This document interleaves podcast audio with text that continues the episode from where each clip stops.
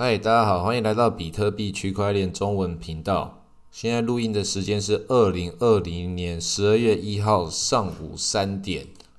好，现在我们来到比特币的历史关键时间，现在一直都是在挑战前高，甚至有有些交易所已经破了当时前高。比特币之前在将近两万点的时候，那其实现在有有一些朋友聊到天的时候，我都觉得蛮奇怪的。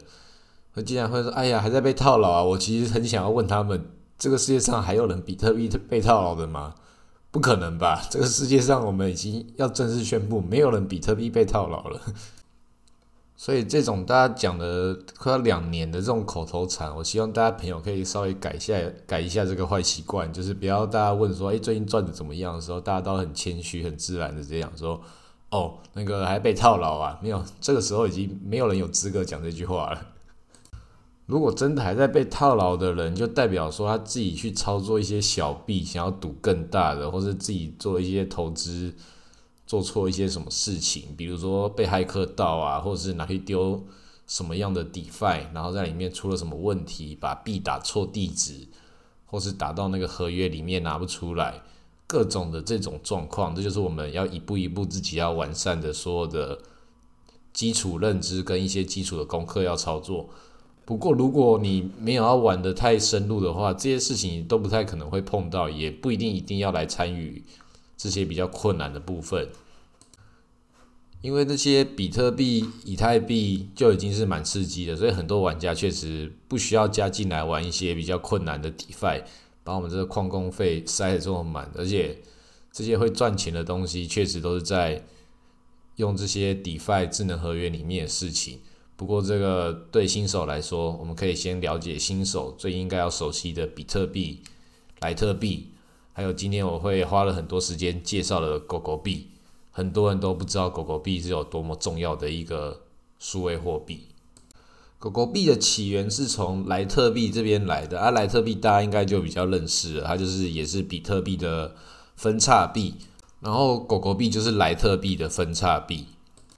那这里要跟老玩家说明一下，这个分叉其实并不是我们比特币跟那个比特现金的这种分叉，甚至后来的 BSV 跟这种分叉不一样。这个区块链上的分叉是指它在区块这个每个区块的过往记录都还有继续存在。那我们讲莱特币跟狗狗币的分叉，其实在那个城市码里面，GitHub 里面，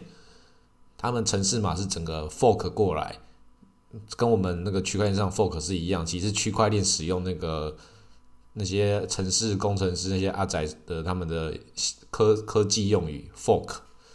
所以它那个城市码是跟比特币是基本上就是全部都一样。那它后来莱特币的算法，就是你去挖矿的那个算法有分叉了，改成那个 scrapped，跟比特币的 SHA 二五六不一样。那这个算法。它的那个里面的加密学，大家也不用去了解，你只只需要知道它就是用不同的机器，但是达到同样的目的，这样它就不会去竞争同一组的那个挖矿资源。那狗狗币跟莱特币现在还是去竞争同一组的挖矿资源，他们使用 Scrap，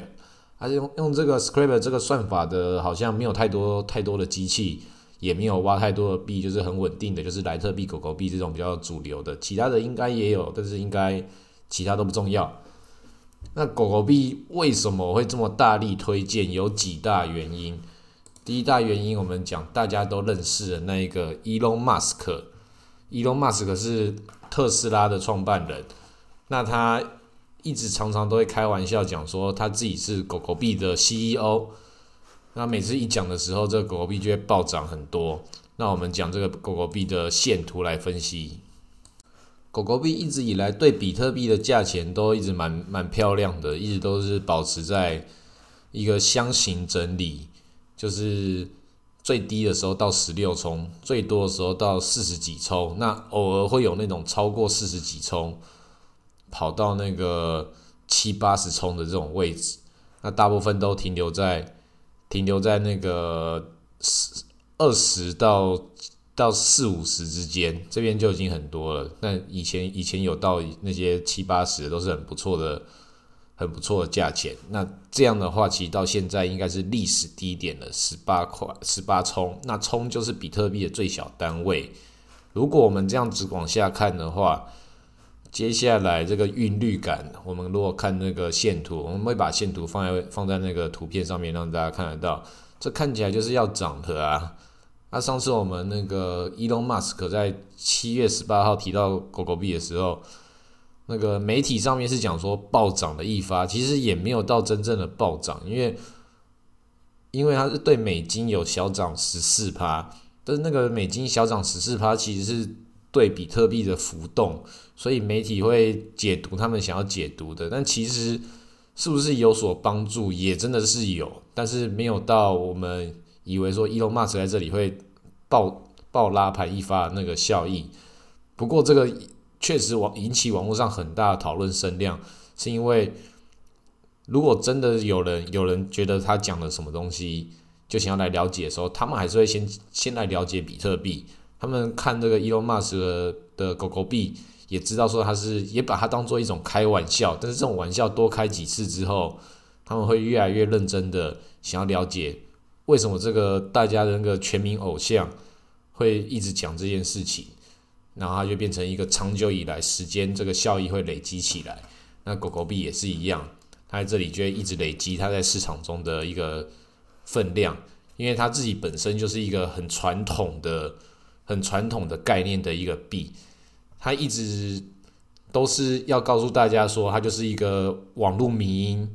就是跟比特币一样、莱特币一样。它是从网络上原生的，那狗狗币就是一个柴犬的那个日本柴犬，你在哪里都会看到一只很可爱的那个网络柴犬，大家好像是去年还是前年刚过世。啊，但是它已经永远活在网络上面的，永远跟狗狗币在一起，不会不会消失，记载在区块链上面，所以它会变成一个持续下去被大家所认可的一个文化，而且它的这个发行机制，它。改了好几次，然后到最近这一次，他直接把总量上限给给关掉了。它本来是有一千亿的总量上限，那这种一千亿的总量上限其实也是很荒谬的。他们就直接把这个最荒谬的事情，直接把它变成更荒谬，变成一个彻彻底底的一个网络大型玩笑实验，很可爱。然后跟莱特币，莱特币是比特币的发行总量的四倍。那比特币的发行总量是两千一百万颗，狗狗币就直接变成没有上限。那但是它其实你讲说它没有上限，但它的那个算力跟所有的它的价钱的依据，其实还就来自于比特币跟狗狗跟莱特币给它的一些限制，因为它在它交易交易量里面也是要用比特币作为入口，跟美金作为入口，所以狗狗币这个发行总量上限也是要看。所有的矿工投入多少？那又有莱特币作为它另外一个同一种算法的缓冲，所以它的价钱其虽然产量的无限是无限，但是它在在发行的方式上面的条件还是有所限制的，所以它变成一个很好的一个货币模式，它变成一个最小单位手续费最低，然后作为我们小额支付的一个比特币的替代工具，所以就是。比特币、莱特币、狗狗币，你可以把它当做当做虚拟世界里面的铜币，这样子看的话会比较可以理解。比特币是金币的话，莱特币是银币，狗狗币就是铜币。那很多人会讲说，那是金本位、银本银本位的东西，莱特币是银本位，这件事情太荒谬了。但是这种讲法好像是以为银是一个很高价，银其实如果大家去看的话，银跟铜的价钱其实都。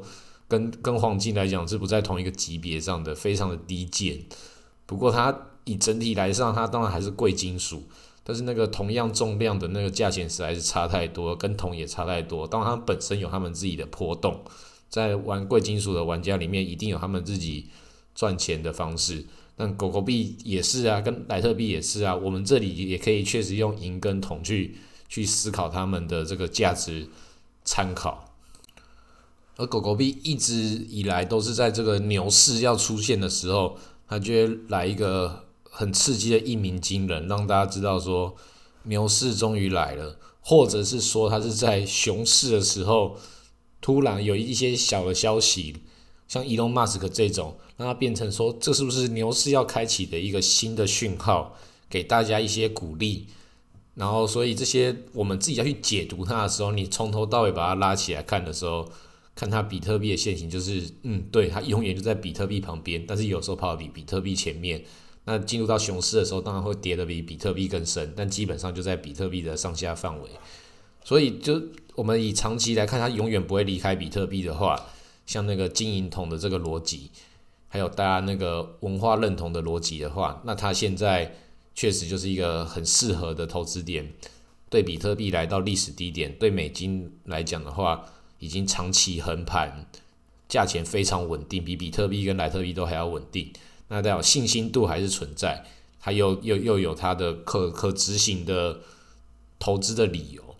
那它在应用在哪里？它其实应用在非常多的范围，都是那种小额支付以及慈善捐款。因为用比比特币的玩家，早期玩家很多都是很有钱的玩家，那他们也会有买了一大堆，在他们最早期的时候买了一大堆，他们都玩玩试试看的币，那狗狗币就是其中一种。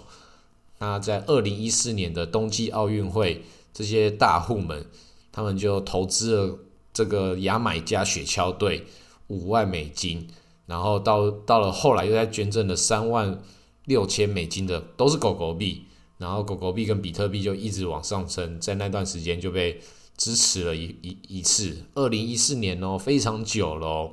然后再来就又有其他的慈善、慈善或慈善活动，或者是一些超级运动员，他们可能因为他们自己的本身一些因素，像刚牙买加一样，或者是有一些赛车手他买不起赛车，他可能不是主流的赛车，就在狗狗币上面。放的啊，有一些就是真的也是很厉害的赛车手，他自己喜欢狗狗币，他就直接把他狗狗币放在他自己的赛车上面，然后一个用户们也跟着支持他的一个一个赞助的一个标标志就贴在他的的那台赛车，所以很多人在这里都是有很很大的信仰的。那在这里玩这个狗狗币。应该是所有想要在比特币里面赌博的玩家，就那我就建议狗狗币是一个小赌怡情很适合的选择，因为这个时候如果还有人回到我们一开始讲，他敢说自己被套牢的话，那绝对是玩小币。那玩小币的话，你就可以玩一些比较大家把握性比较高的，像狗狗币跟莱特币就是把握性比较高的，都是看比特币脸色在走的，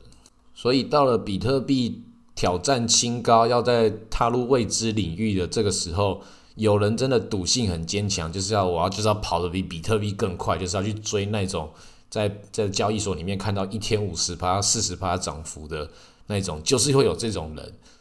他们就是真的很有可能会赚到一大笔或者被套牢的那种人。那我推荐，如果你真的是这种玩家，或者是比较保守性的玩家，就是一直要避险。的玩家就可以买狗狗币这种币，不管是对相对比特币，你觉得一直涨上去你受不了，有巨高症，但是你觉得你有怕离场的话，你会你会受不了，你会怕它一直涨上去，自己心情不好不好过的话，就可以把一部分放到狗狗币。那想要赌一发的玩家也可以放狗狗币，所以它是一个各种类型不同的玩家跟不同的应用场景之中，大家都拥有的共同共识。它甚甚至在色情产业跟赌博产业中都有出现，不是只有做慈善，所以应用范围是非常广的。所以这些所有的币，你要看它的价值，有它的金融价值跟它的应用价值。其实狗狗币的应用层面，